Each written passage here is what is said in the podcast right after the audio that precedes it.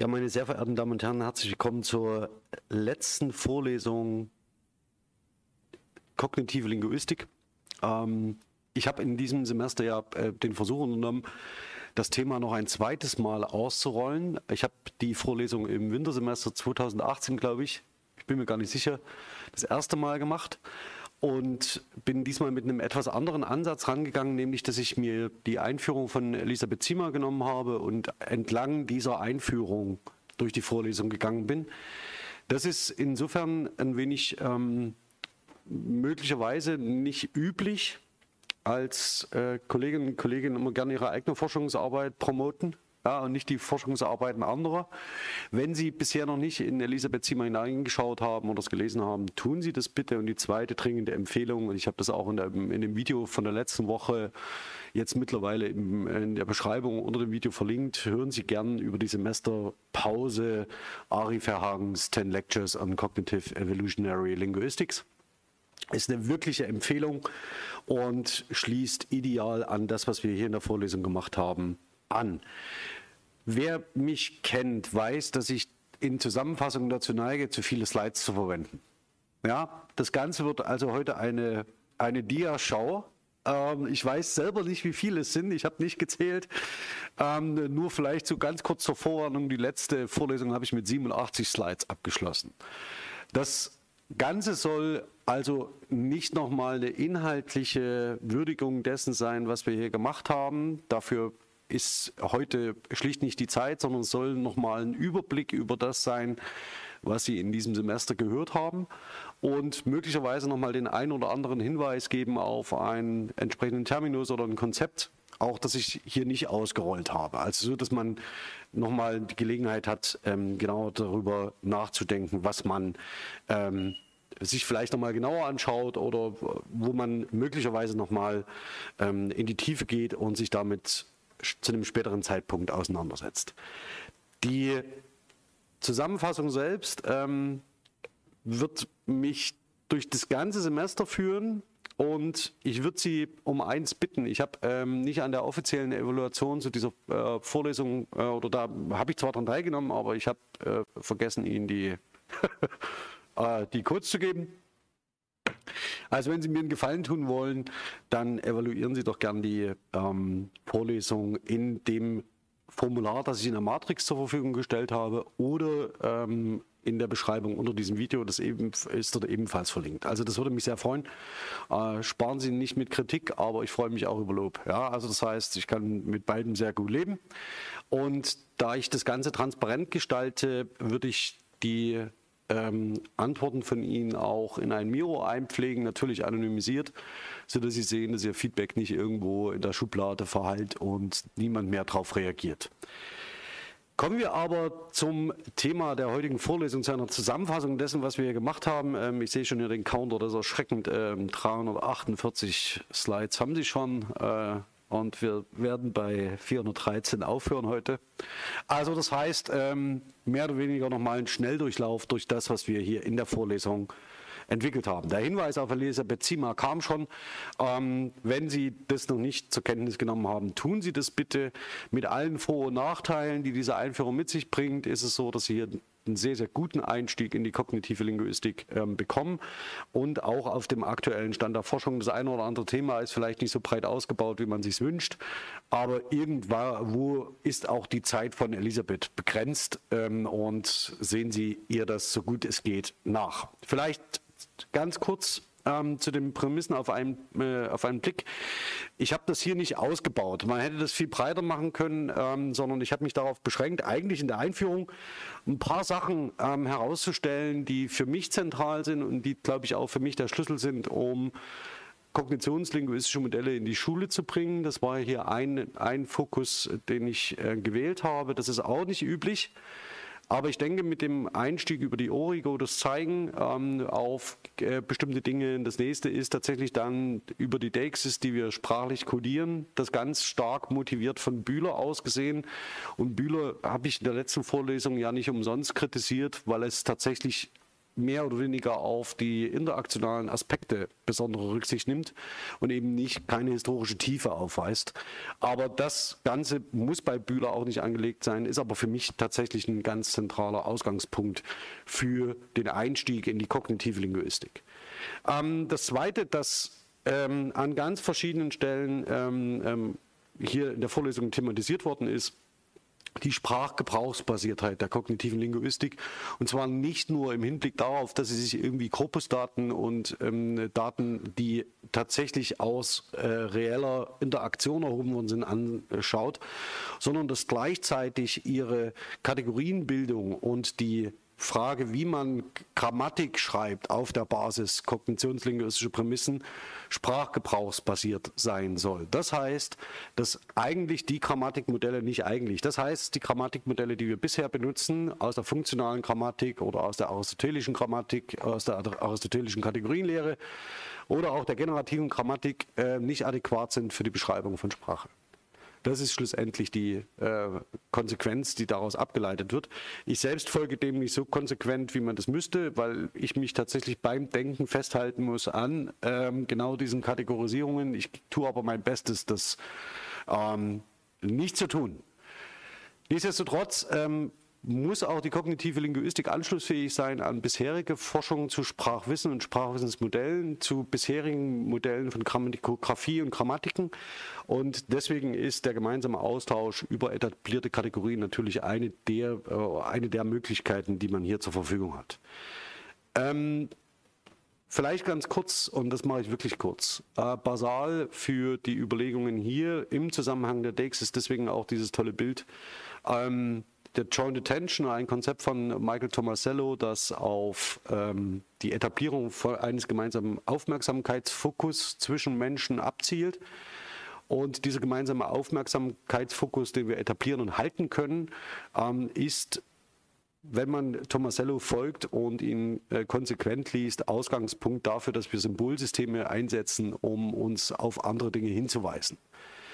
Und das Erlernen dieser Symbolsysteme natürlich, um jetzt an Verhagen direkt aus der letzten Sitzung anzuschließen, erstmal ein ontogenetisches ist. Das heißt, sie lernen es in ihrer Entwicklung und das Zweite aber natürlich als kulturelles Artefakt von Generation zu Generation weitergegeben wird und möglicherweise auch die phylogenetische Entwicklung der Menschheit beeinflusst.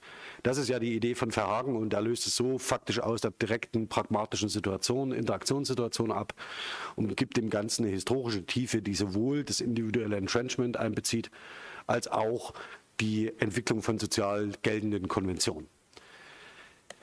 Dann Embodiment, ähm, das, darauf gehe ich jetzt nicht ein, irgendwie hängt unser Körper mit Sprache zusammen. Ähm, und zwar ganz zentral. Wir produzieren mit unserem Körper lautliche Äußerungen zum einen und zum zweiten zeigen wir immer unseren Stand und äh, Sichtpunkt, von dem wir aus auf die Welt blicken. Ähm, das können wir gestisch unterstützen und dieser direkte Zusammenhang zwischen Zeigegeste, also mit dem Finger, einem der Basiskonzepte, der Finger hängt an der Hand als einem der Basiskonzepte ähm, der äh, äh, Konzeption und der Modellierung von Wissen über äh, unser Sein in Räumen ähm, fällt in der Embodied Syntax unmittelbar zusammen. Daneben Entrenchment, das hatte ich jetzt schon ganz kurz gesagt, ist hier auf das individuelle Entrenchment bezogen. Das heißt, wie verfestigen sich sprachliche Muster im Sprachwissen des oder der Einzelnen. Ähm, ein Kritikpunkt von Verhagen an äh, Lengecker war ja genau das, dass er gesagt hat, äh, mit individuellem Entrenchment und der Auseinandersetzung damit werden wir nicht viel weiterkommen, um die Weitergabe sprachlicher Strukturen, sprachlichen Wissens zu erklären. Dann Kategorisierung, auch das halte ich kurz. Ähm, Sie alle äh, kategorisieren individuell. Äh, mit Verhagen müsste man sagen, es gibt so etwas wie eine sozial etablierte äh, oder akzeptierte gemeinsame äh, Kategorisierung, die für alle äh, Teilnehmer einer Kommunikationsgemeinschaft erlernt werden kann und die dann anwendbar ist auf andere Gegenstände. So zum Beispiel ähm, ist es tatsächlich so, dass Sie auch Dinge, sprachliche Strukturen, Kategorien lernen können, selbst wenn Sie nicht wissen, welches Ding sich dahinter verbirgt. Ähm, und das können Sie ganz einfach an dem Konzept durchspielen, wenn Sie sich vorstellen, wie konkret Ihr Erfahrungswissen über Spaziergänge an der grönländischen Ostküste ist. Das wird relativ niedrig sein, wenn Sie selber noch nicht dort waren. Aber über Sprache vermittelt können Sie natürlich entsprechende Bilder ähm, ähm äh, reproduzieren, können, sich, äh, können bestimmte Situationen imaginieren und sich vorstellen, wie es denn an der Ostküste Grönlands sei. Dass das Ganze auch eine kulturelle Dimension hat, äh, werden Sie in der nächsten Zeit beim Fasch bei den Faschingsfeiern wiedersehen, wenn es darum geht, ob es in Ordnung ist, dass sich Kinder als Cowboys und Indianer verkleiden. Das heißt, das Indianerbild, was wir im Indianerbild, das wir im, in Europa haben, ist ganz zentral postkolonialistisch gebaut. Und das kann man kritisch sehen.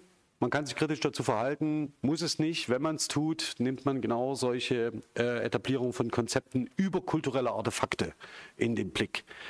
Ähm, und das entlastet die einzelnen Individuen insofern, als sie natürlich im individuellen Entrenchment von diesen Kategorien profitierten, diese lernten äh, und diese einsetzen, ohne sie zu reflektieren weil das eben bei dem Spaziergang an der grönländischen Ostküste genauso funktioniert wie bei der Unterjochung indigener Bevölkerung Nordamerikas. Wenn Sie Dinge noch nicht gesehen haben, können Sie anders darüber denken, als wenn Sie ähm, direkt äh, tatsächliches Erfahrungswissen oder andere Wissensbestände haben. Das Ganze macht auch deutlich, warum es so schwierig ist, solche Kategorisierungen, die sozial verankert sind, zu korrigieren. Ja, also denn sie können diese Kategorisierung nur äh, ändern, wenn Individuen anderes Wissen als Erfahrungswissen einspeisen in diesen Common Ground, der sich dann erst im individuellen Entrenchment Generation für Generation für Generation für Generation durchsetzen muss. Und das macht diese Ablösungsprozesse gesellschaftlich sehr schwierig und sehr schmerzhaft bisweilen.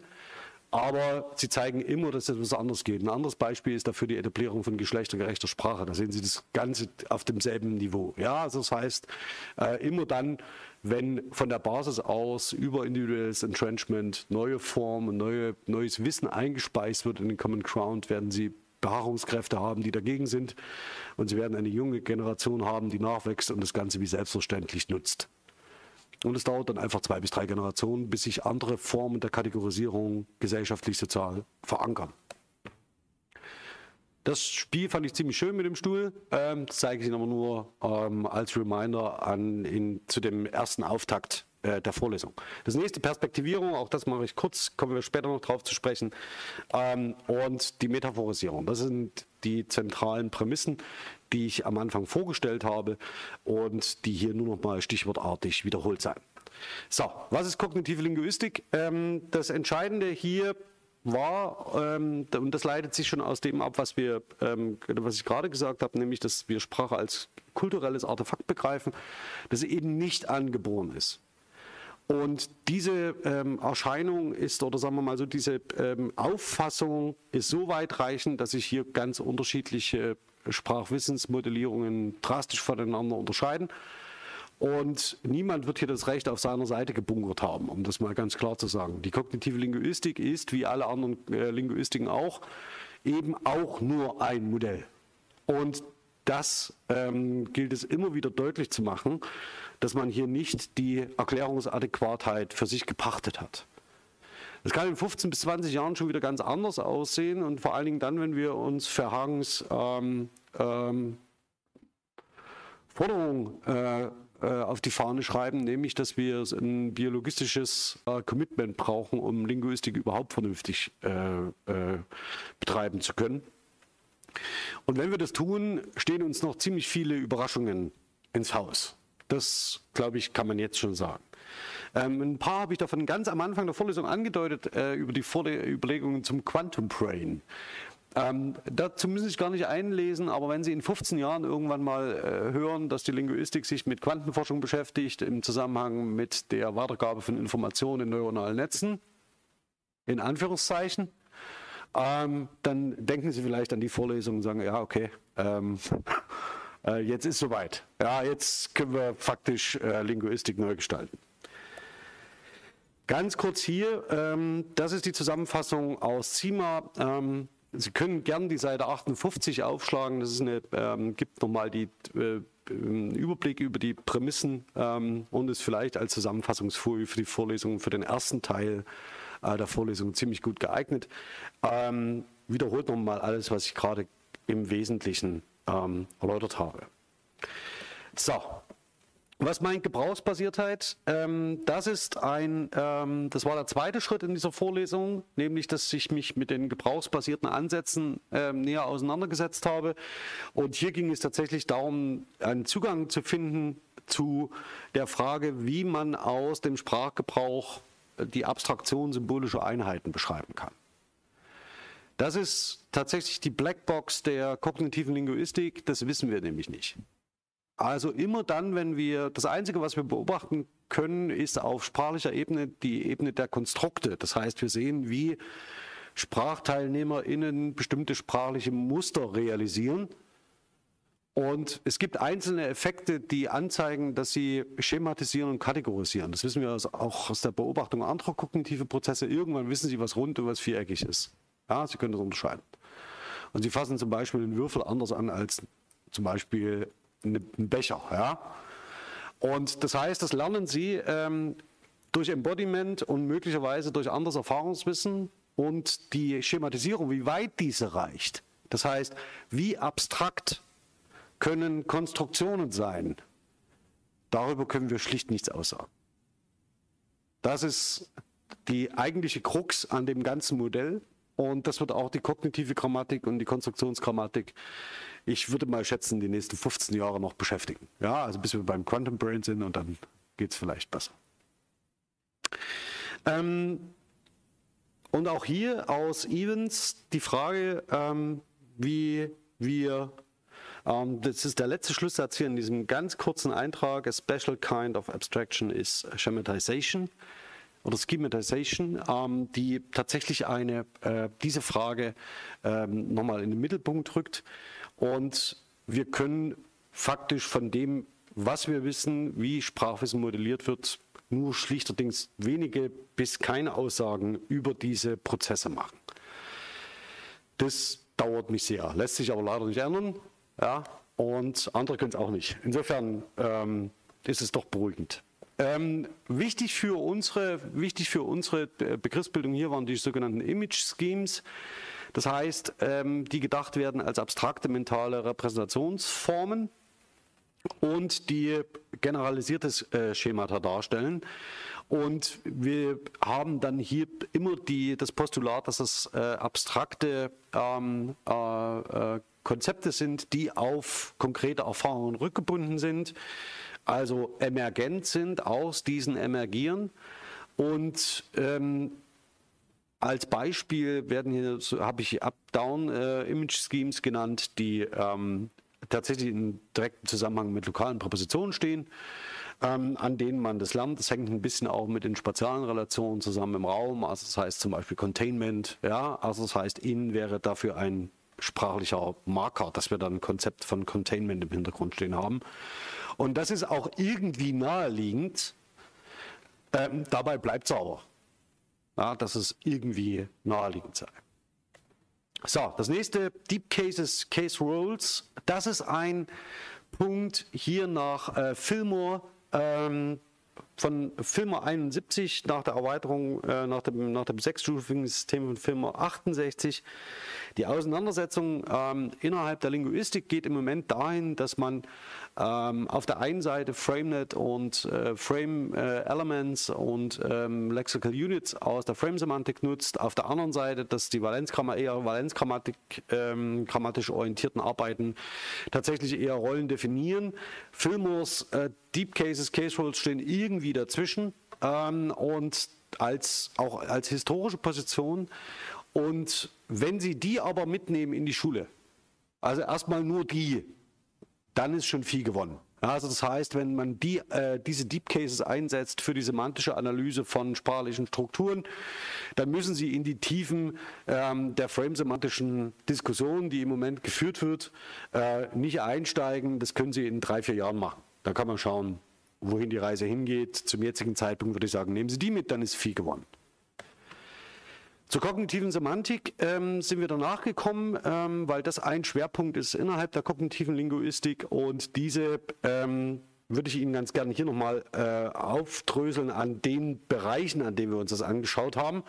Zunächst erstmal zu den, zu den Grundbegriffen ganz zentral und an vielen Stellen immer wieder ähm, äh, aufgenommen ist das Figur-Grundprinzip, das ähm, man, glaube ich, an so einer Darstellung ähm, ziemlich gut erklären kann, dass wir in der Lage sind, Figuren vor einem Grund auszumachen und hervorzuheben, praktisch scharf zu stellen vor einem ähm, äh, größeren Motiv. Und das ist etwas, das Kinder können müssen, auch ohne dass sie Sprache beherrschen. Sonst können sie nämlich nicht nach Dingen greifen. Ja, also das heißt, das ist so das schon das ganz Zentrale. Oder sie können zum Beispiel keinen Ball fangen. Also wenn man nicht in der Lage ist, den Ball, den sich bewegenden Ball vor dem Hintergrund zu identifizieren zu fokussieren, kann man ihn ja nicht fangen. Ich hatte in der, in der Schule jemanden, das tat mir immer so leid, der konnte nicht dreidimensional sehen. So sagt man dann, der kann nicht dreidimensional sehen. Und das bedeutet, dass für ihn der Ball nur größer wurde, aber er sich vor dem Hintergrund nicht abgehoben hat. Und jetzt können Sie dreimal raten, was passiert, wenn man die Ballsportart wechselt. Ja, also von Fußball auf Basketball umsteigt. Also das heißt, das ist so ein ganz typisches Phänomen, wenn dann jemand das nicht dazu in der Lage ist, äh, Figur Grund ähm, äh, zu differenzieren, kann das Konsequenzen haben. Die Menschen sind trotzdem lebensfähig, ja, also und man kann auch ganz gut leben, ohne dass man die Größe von dem Basketball und Fußball voneinander unterscheiden kann. Aber daran kann man ähm, sehen, wie das Ganze funktioniert. Dann haben wir uns mit Basiskonzepten auseinandergesetzt, mit den Basisdomänen. Das Ganze haben wir ähm, dann durchgespielt an ganz verschiedenen Dingen, auf die ich jetzt eigentlich nicht nochmal eingehen will, vielleicht nur hier ganz kurz, dass von diesen Basisdomänen aus die abstrakteren Domänen abgeleitet werden, auch wenn ihnen möglicherweise die Ableitung von Hand und Arm nicht jetzt unmittelbar plausibel ist, sind das auch wiederum Annahmen, die man in der äh, Forschung ähm, tätigt und die man aus Beobachtung ableitet. Ähm, es spricht aber viel dafür, dass Raum und Hand ähm, zwei Basiskonzepte sind, die tatsächlich tragen, ebenso wie die anderen, ähm, wie Temperatur, Fühlen, Hören, äh, Schmerz, Druck und Sehen, die also mit unmittelbarer körperlicher Wahrnehmung zu tun haben. Das ist, glaube ich, der zentrale Punkt. Das heißt, welche, welche ähm, äh, Organe brauchen Sie, um wahrzunehmen und wie können Sie irgendetwas anfassen und wie können Sie ähm, etwas sehen, wie können Sie hören und fühlen. Ähm, dann ähm, der Begriff der Bildschemata. Hier ging es im Wesentlichen um den Teil, der unten fett hervorgehoben ist dass wir abtrennen äh, äh, können zwischen oben, unten, innen, außen, vorne, hinten, Teil, ganzes Zentrum, Peripherie, Kontakt, Kraft, Gewicht, Ziel und Behälter.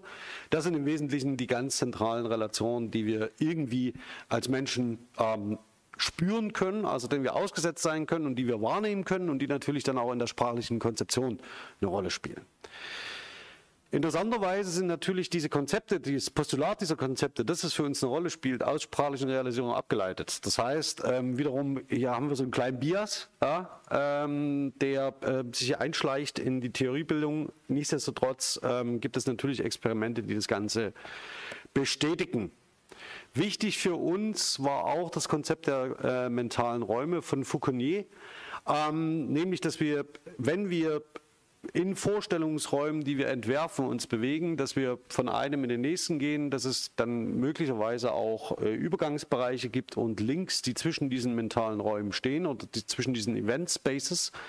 Ähm, das ist für die Vorlesung und für die Schule total wichtig, weil man so Erzählungen strukturieren kann. Wenn Sie wollen und wenn Sie Lust dazu haben, eine tolle Möglichkeit, das durchzuprobieren, ist, wenn Sie ähm, entweder ähm, Aschenputtel lesen, also das Märchen, ja, nicht Aschenputtel, ähm, Schneewittchen oder Rotkäppchen. Ja, also in Rotkäppchen und in Schneewittchen geht es nur darum, dass entweder Personen die ganze Zeit hinterherlaufen ähm, oder dass sie faktisch einen Weg gehen. Durch den Wald, dann machen sie dies, dann machen sie das, dann kommen sie zum Haus und so weiter und so fort. Und Sie können sich ja mal fragen, ob Sie eine Karte malen können, wie der Wald von Rotkäppchen aussieht. Also wo der Brunnen steht, wo sie dann dem, dem Wolf den Bauch aufschneiden und so weiter und so fort. Ne? Wo ist der, wo wohnt der Jäger, wo wohnt die Großmutter, wo wohnt das Rotkäppchen? Und sie werden feststellen, naja, so richtig wird es nichts, ja. Und das liegt daran, dass das Märchen erstens sehr gedrängt ist und dann sie von Punkt zu Punkt, von mentalem, von Event Space zu Event Space führt. ähm, ohne Rücksicht auf äh, das Mapping zu legen. Super, super, funktioniert super bei Kindern. Also das heißt, es ist ähnlich wie die Wegbeschreibung. Also Sie können faktisch äh, Rotkäppchen als Wegbeschreibung lesen. Ja, das ist großartig. Okay, Metaphorisierung, ähm, das hat hier breiten Raum eingenommen ähm, und schließt dann auch das Konzept der ähm, Semantik ab. Ähm, wenn man sich nämlich die Quell- und Zieldomänen anschaut, die auch Zima hier aufbaut, das ist, die zwei, das ist eine weitere wichtige Zusammenfassungsfolie, die Zima bringt, ähm, die tatsächlich mal diese ganzen Verschränkungen von äh, Basis äh, von Quelldomänen und Zieldomänen in der Metaphorisierung auffasst, ist super geeignet für die, ähm, für die akademische Lehre und auch für äh, die schulische Auseinandersetzung mit Metaphern. Das würde ich ganz gerne zu einer Ankündigung nutzen. Nächstes Semester mache ich eine Vorlesung nur zur Metapher. Äh, und zwar werde ich Metapherntheorien mir genauer anschauen, also das heißt literaturwissenschaftlich orientierte Metapherntheorien und auch die kognitionslinguistischen. Und würde das Ganze aber ähm, kombinieren auch mit Überlegungen zu Phraseologie, als zu Sprichwörtern ähm, und so weiter und so fort. Also das heißt, wo man nochmal einen ganz anderen Zugriff hat, wo man das Thema rausgreift und das dann nochmal aufbaut. Wie entstehen die historisch? Was steckt hinter bestimmten metaphorischen Konzepten? Was wissen wir überhaupt noch davon? Der Witz bei Idiomen ist ja, dass sie diese äh, sprachlichen Strukturen lernen, ohne zu wissen, was es bedeutet. Also das heißt, ohne die Etymologie zu kennen. Und das wiederum ist ein deutliches Zeichen dafür, dass äh, genau Verhagens Modell greift, weil wir dann eine konventionalisierte Form haben, die eben in ihren Einzelbestandteilen nicht mehr aus, ähm, ähm, aufgebaut werden kann. Das Ganze greift aber so weit, dass natürlich auch bestimmte Verben metaphorisch gebraucht werden. Wenn Sie zum Beispiel die Klausur überstehen, ähm, können Sie mal überlegen, wo, wie die semantischen Bestandteile von überstehen, ähm, wo die herkommen und wie die mehr oder weniger die Bedeutung dieses Wortes prägen. Okay, gemacht haben wir das dann an einem Beispiel herausragend, das ich immer noch ziemlich cool finde.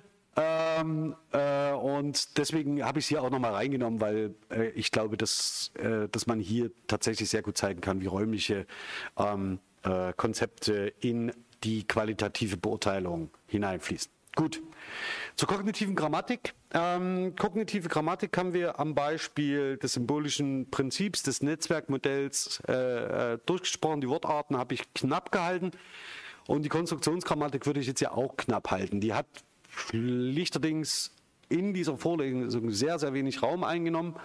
Und ähm, ich würde sie deswegen auch nicht überbetonen, ist ein vollkommen eigenständiges Thema, das äh, man möglicherweise auch nochmal ähm, durchleuchten muss.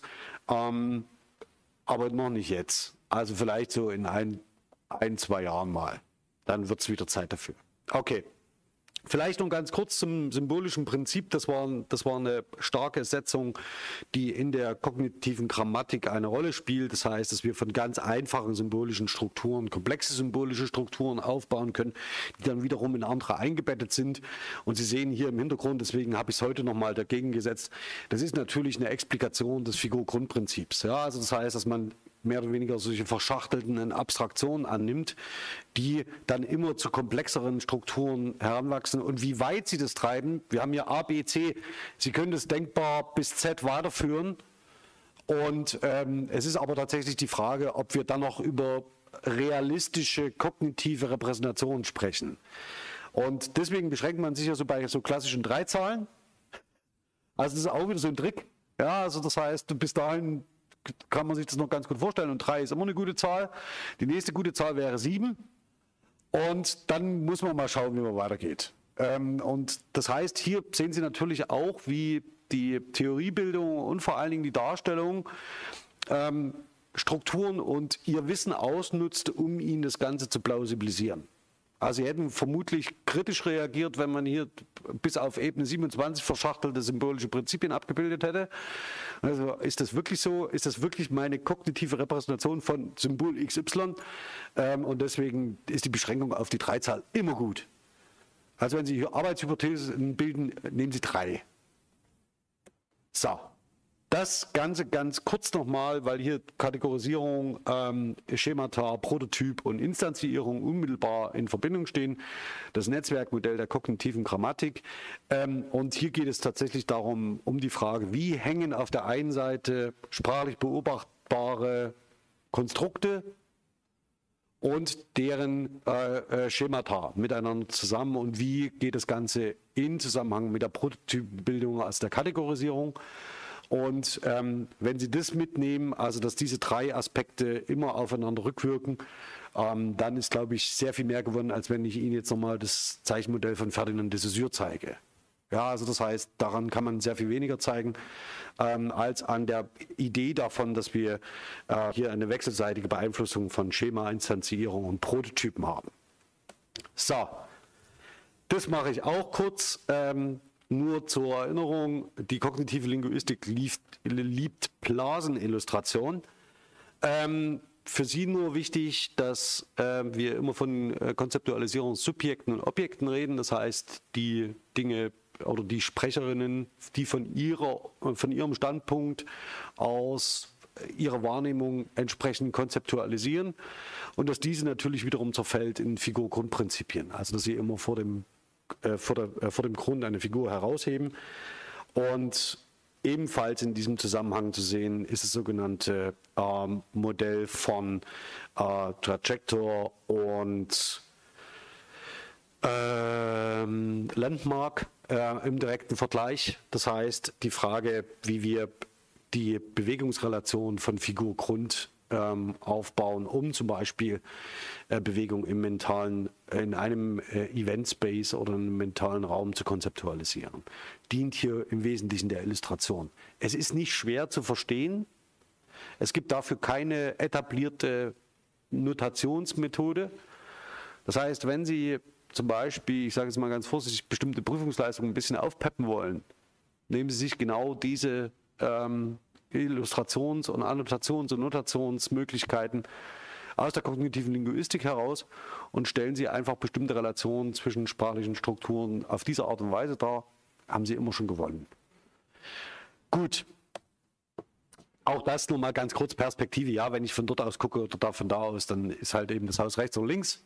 Ist jetzt auch nicht so verwunderlich. Ähm, nur hier nochmal zur Erinnerung und zur, zur Verdeutlichung von Trajector und Land Landmark zwischen primärem und sekundärem Fokus äh, in sprachlichen Strukturen.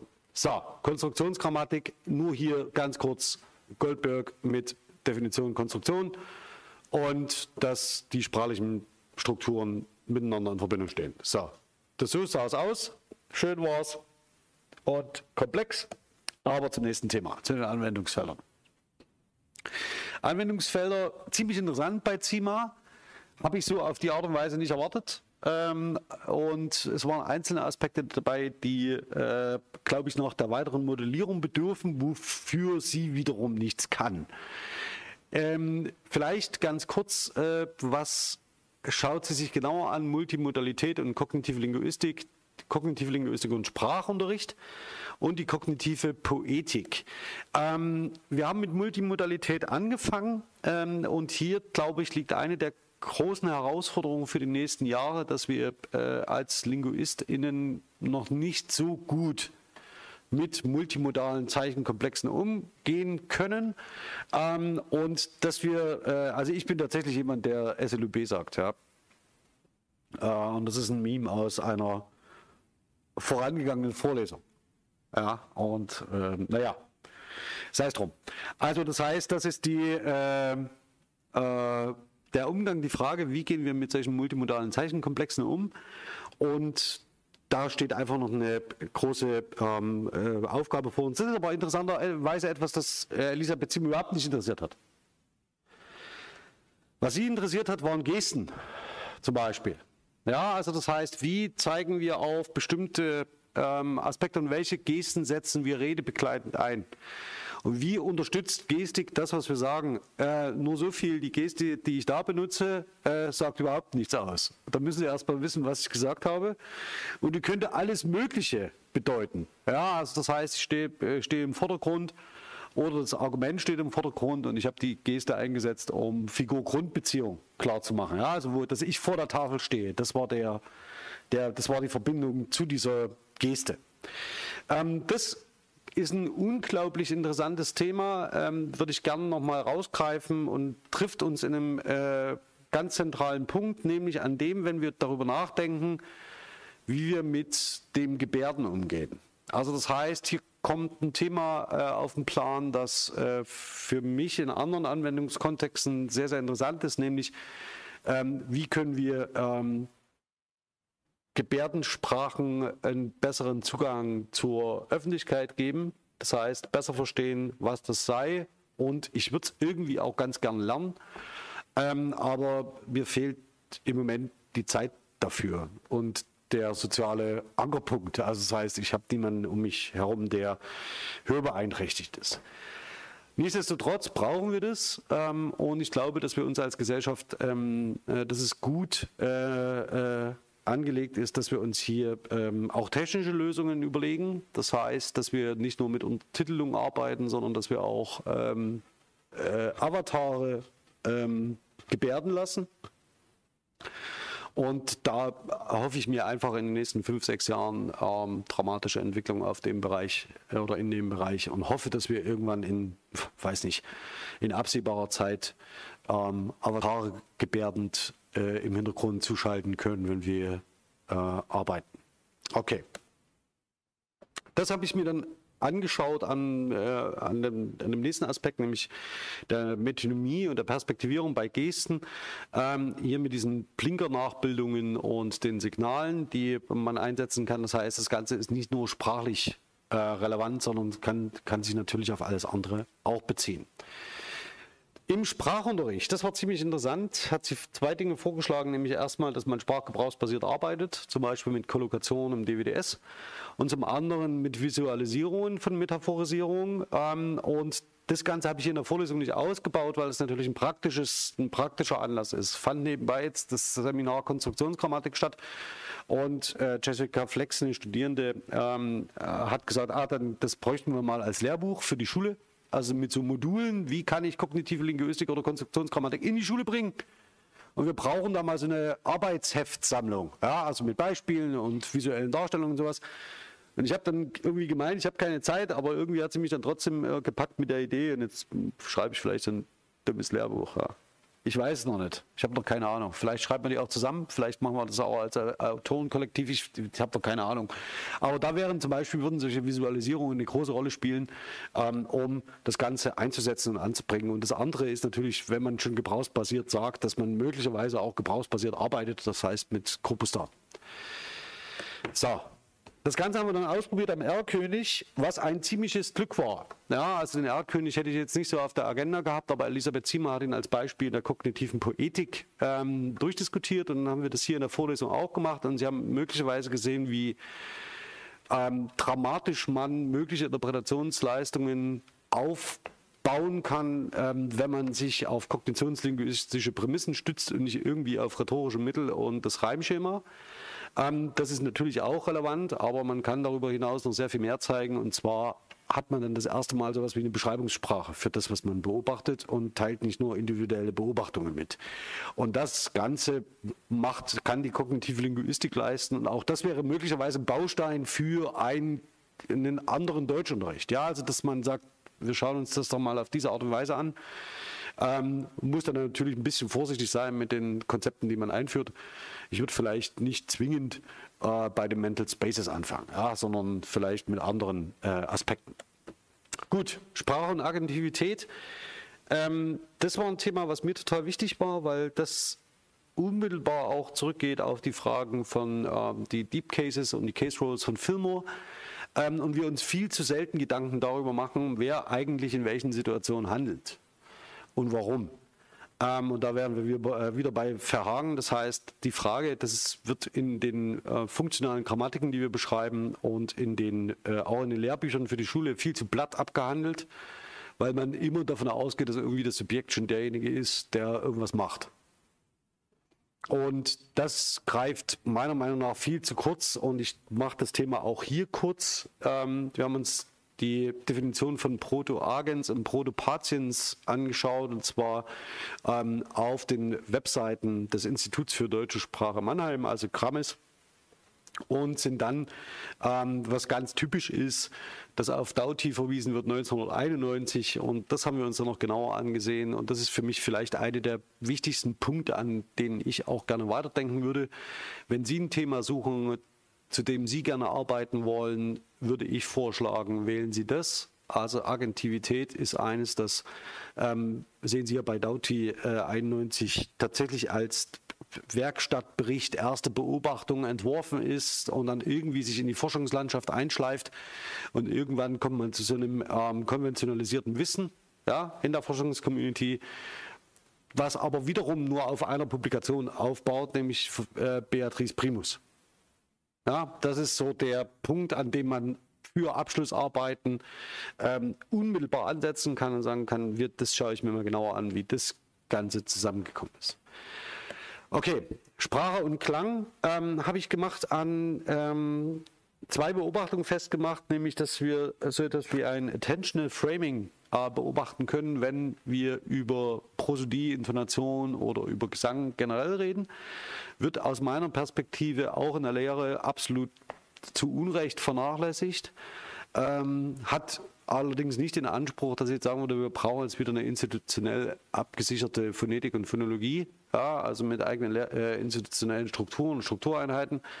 Ähm, denn die Entwicklung der, der Phonetik und Phonologie hin zu einer äh, experimentellen Phonetik ähm, ist möglicherweise eine, die ich jetzt aus kognitionslinguistischer Perspektive nicht unterstreichen würde. Also ich muss nicht wissen, auf wie viele unterschiedliche Arten ich den Vokal A realisieren kann und solange Hörer den noch als Vokal A kennen und wann genau in welchem Frequenzbereich sie ihn nicht mehr als A wahrnehmen sondern mich würde eher interessieren, wie bestimmte Intonationsstrukturen entstehen im kleinkindlichen Sprachgebrauch, wie Kinder im Spracherwerb äh, bestimmte Intonationskurven adaptieren, also wann sie zum Beispiel das erste Mal eine Frage stellen ohne Fragepronomen, sondern nur mit Frageintonation. Und um diese ähm, Zusammenhänge kümmern wir uns noch viel zu wenig.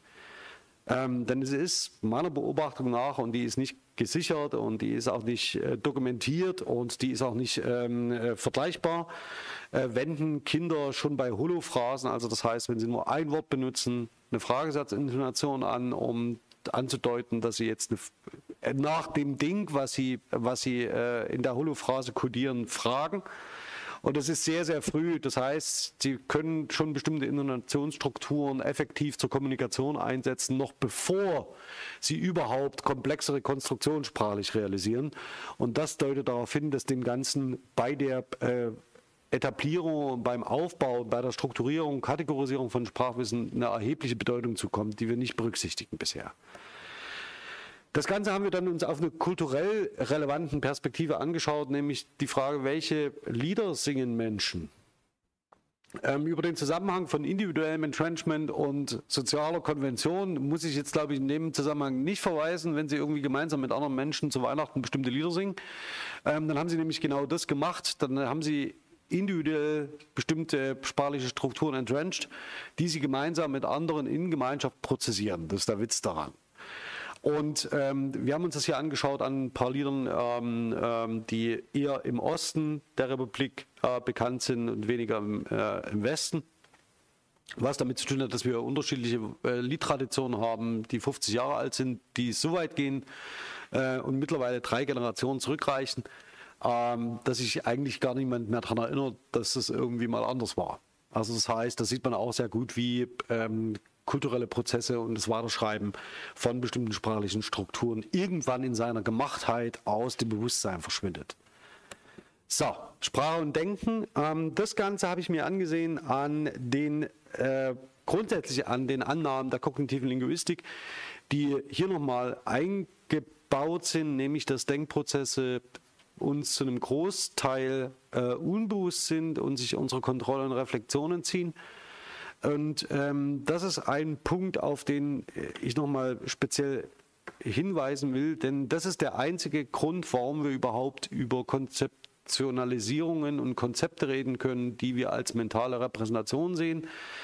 Denn ähm, wenn Sie ein bestimmtes, ein bestimmtes sprachliches Konstrukt realisieren ähm, und Sie sich zu 80 Prozent unbewusst darüber sind, wie Sie es realisieren und warum und genau in welcher Situation, dann können wir daraus auch ableiten, dass es da möglicherweise ein Konzept gibt, das in diesem Moment im Vordergrund steht. Ja, das kann äh, beeinflusst sein durch den Event Space, in dem Sie sich gerade sehen.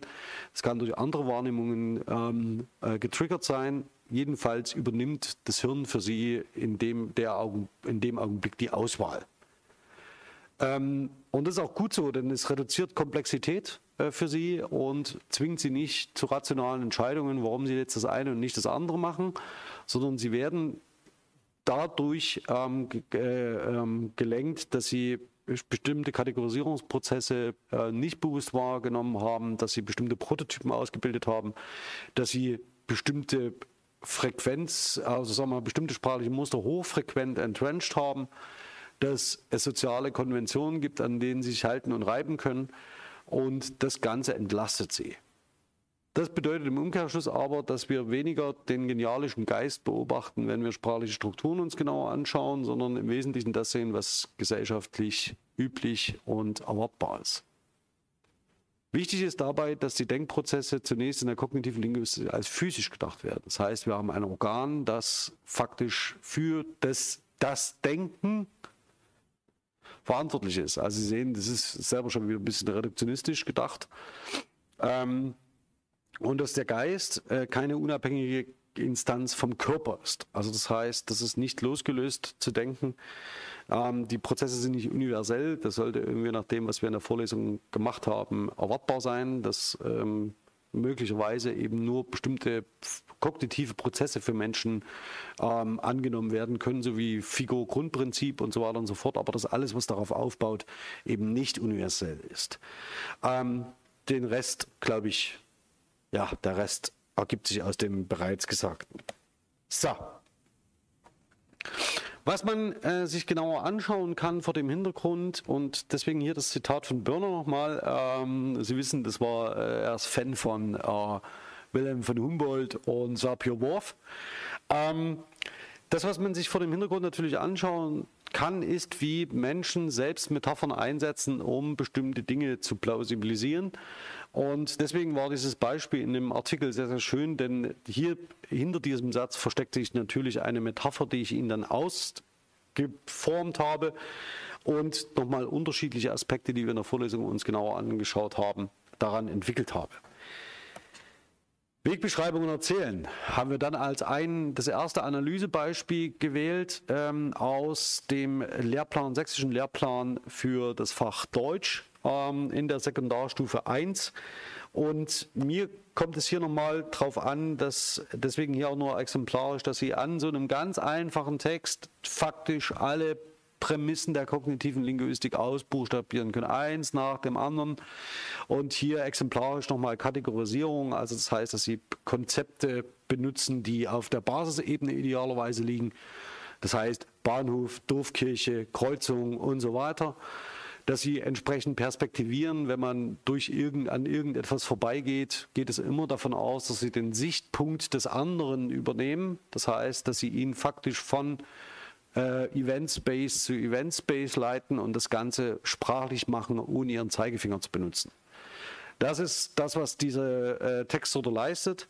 Und das Ganze können Sie natürlich noch framesemantisch aufladen, indem Sie bestimmte Konzepte äh, übertragen, die für diese Wegbeschreibung essentiell sind. Das heißt, Sie können Punkte anlegen und Sie wissen auch, idealerweise erreicht die Person das Ziel. Ja, das sind alles Aspekte, die Sie hier mit, ähm, mit einfließen lassen können. Dann ähm, haben wir uns die Erzählung angesehen und hier spezieller die drei Formen der ähm, Positionierung von Erzählerinnen.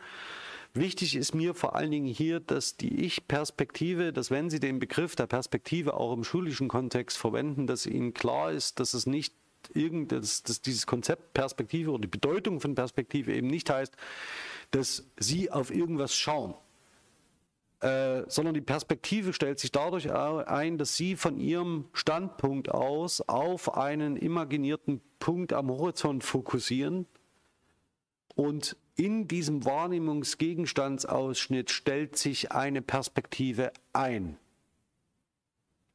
Ja, also das heißt, entscheidender aber ist nicht die Perspektive, entscheidend ist, wo Sie stehen und worauf Sie blicken. Das ist eigentlich der entscheidende Punkt. Kein Fotograf würde sagen, äh, oh, die Perspektive, da muss ich nochmal gucken. Sondern die Perspektive stellt sich dadurch ein, dass Sie von einem bestimmten Blickpunkt aus auf einen bestimmten Punkt am Horizont schauen. Und je nachdem, was Sie da ähm, äh, beobachten und wo Sie sich selbst positionieren, entsteht dann eine bestimmte Perspektive, die Sie ausgestalten können. Und alleine diese Denkfigur, dass man sagt, irgendwie, das ist die Ich-Perspektive, ähm, war für mich in meiner Schulzeit immer die, von, wo eine bestimmte Figur auf irgendwas blickt. Das ist aber gar nicht das Entscheidende. Entscheidend ist, dass sich die Perspektive einstellt und nicht, das können Sie nicht bewusst herbeiführen, sondern die ist sekundär, daraus entsteht sie daraus, welchen Punkt Sie fokussieren. Interessant ist natürlich, dass hier die Konzepte Origo ähm, und Deixis stechend sind, ähm, die hier sich einstellen und die Perspektivierung hier nochmal als Beispiel ganz klein rechts, ja, ähm, vom Blickpunkt aus gesehen stellt sie eine Perspektive ein, wenn Sie einen bestimmten Punkt fokussieren und diesen können Sie sprachlich ausmodellieren. Das heißt, Sie gestalten einen Standpunkt.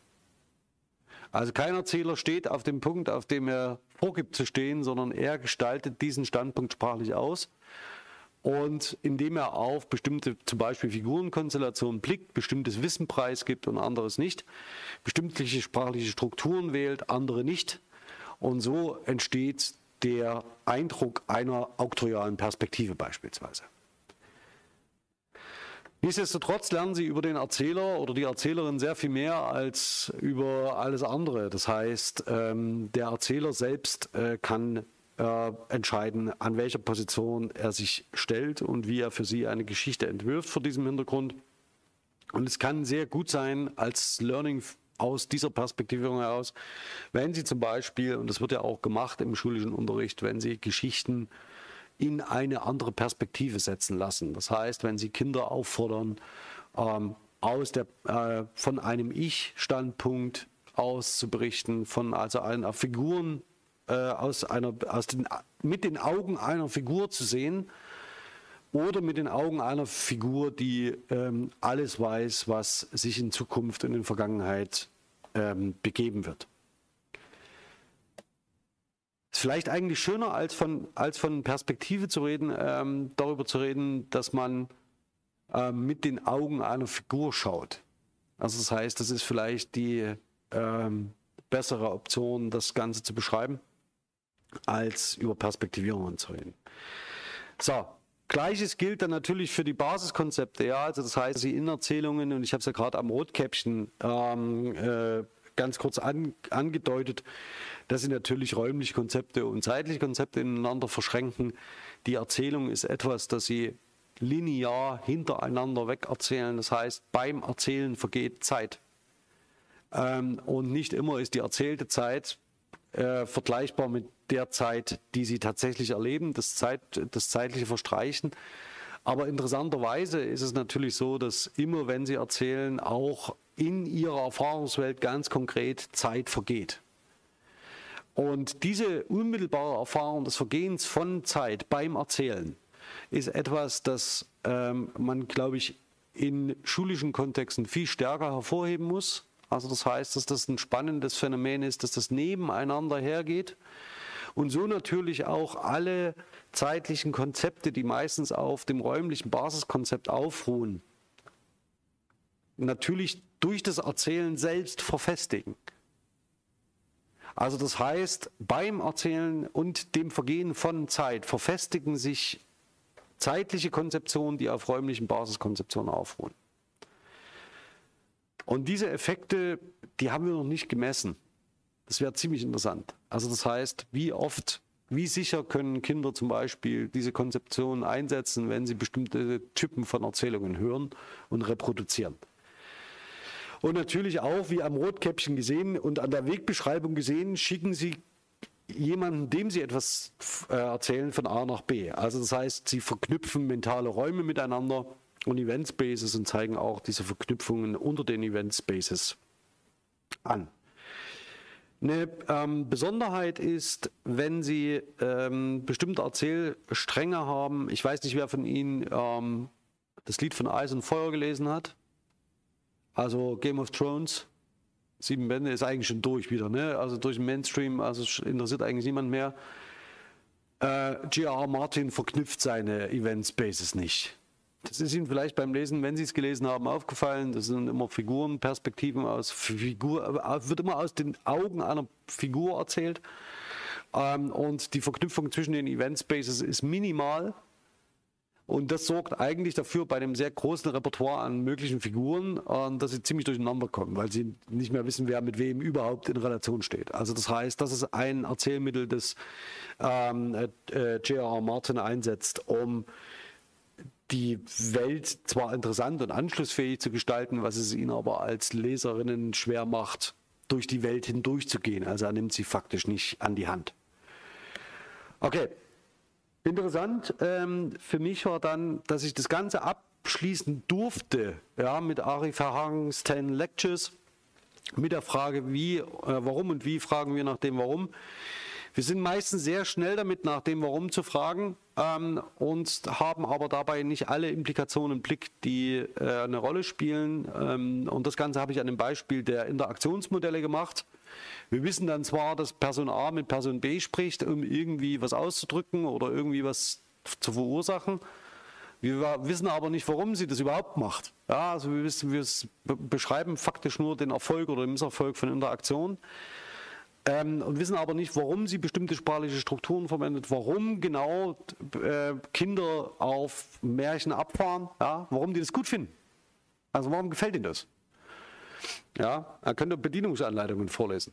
Und ähm, das heißt, dass es mehr oder weniger so eine historische Entwicklung gibt, die ähm, bestimmte Formen, bestimmte Kommunikationsformen in bestimmten Settings erwartbar macht und vor allen Dingen auch erfolgreich. Also das heißt, dass sie kommunikativ erfolgreich sind und das gilt mit Sicherheit für Märchen in einem bestimmten Lebensalter. Irgendwann wird's dann, ist es dann nicht mehr so spannend, aber Sie können sich ja mal in Ihrem Umfeld anschauen, ob man sich Märchen trotzdem gerne anhört. Also ob man einfach sitzen bleibt oder stehen bleibt und zu, weiter mit zuhört, was dann da jetzt passiert, obwohl man eh schon alles kennt.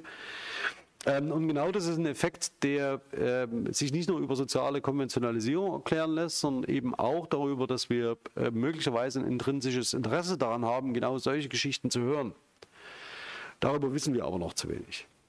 Okay, ähm, ich habe es an der Wegbeschreibung gemacht. Ähm, man könnte es auch an allem anderen machen, aber interessant ist natürlich der Zusammenhang von individuellem Entrenchment, um die Klammer nochmal zu schließen, und zwischen der sozialen Konvention, die sich daraus etabliert. Und Ari Verhagen interessiert genau das ähm, mit dem Abschluss, den ich in der letzten Vorlesung gewählt habe und den möchte ich jetzt auch hier an den Schluss stellen, nämlich der Frage, wie wir uns individuell entwickeln, wie wir individuell lernen, ähm, wie wir äh, Sprache erwerben und auch Zweitsprachen erwerben, ähm, wie wir ganz konkret in Interaktion handeln. Ähm, das wäre die Ebene des Individuums, Proximate, und daraus abgeleitet, wie wir daraus bestimmte ähm, Ultimate, also äh, Verhagen bezeichnet es als Population, welche Funktion bestimmte Dinge in äh, spezifischen Bereichen übernehmen, also wie sich zum Beispiel Bedeutung etabliert oder wie sich Normen etablieren und Konventionen. Und auf der anderen Seite, wie wir dann, wenn wir über Evolution sprechen, und hier immer bitte mit Anführungszeichen, denn das Ganze funktioniert nicht genetisch, ja, sondern über kulturelle Evolution, das war eine Setzung von Verhagen, wie sich Sprachwandel beschreiben lässt in der historischen Linguistik, warum man also zu bestimmten Dingen, zu bestimmten Zeiten ähm, diese sprachlich anders konzeptualisiert hat als heute. So, jetzt bleibt mir eigentlich nur, das ist gut, ich bin super heute, schnell durchgegangen. Also, Ihnen für Ihre Aufmerksamkeit in diesem Semester zu, äh, zu danken. Ähm, Feedback, wie gesagt, ist erwünscht. Und ich würde mich sehr freuen, wenn wir uns bei der einen oder anderen Gelegenheit ähm, hier an der TU Dresden wiedersehen im Seminar und in der Vorlesung. Wie gesagt, nächstes Semester wird es um die Metapher gehen hauptsächlich. Ähm, ich würde mir jetzt die letzten ähm, Minuten nehmen, um noch über Prüfungsleistungen zu reden und würde dafür auch eine Videokonferenz etablieren, ganz vorsichtig. Ja. Das heißt, wenn jemand äh, jetzt im, äh, im Livestream ist, der noch Fragen hat zur Klausur oder zur, zu anderen Prüfungsleistungen, gerne in die Matrix schauen, da poste ich gleich den Link. Und ähm, sage auch ganz kurz noch was dazu, falls es Fragen gibt, wie das Ganze abläuft, wie sich es technisch gestaltet und so weiter und so fort. Also bis dahin, ich muss mal ganz kurz jetzt hier die Präsentation ändern. So, bis dahin war ein schönes Semester und wir schauen mal, äh, wie es im nächsten Semester mit der Metapher weitergeht. Und bis dahin bin ich ganz herzlich ähm, Alexander Lasch. Ciao. So.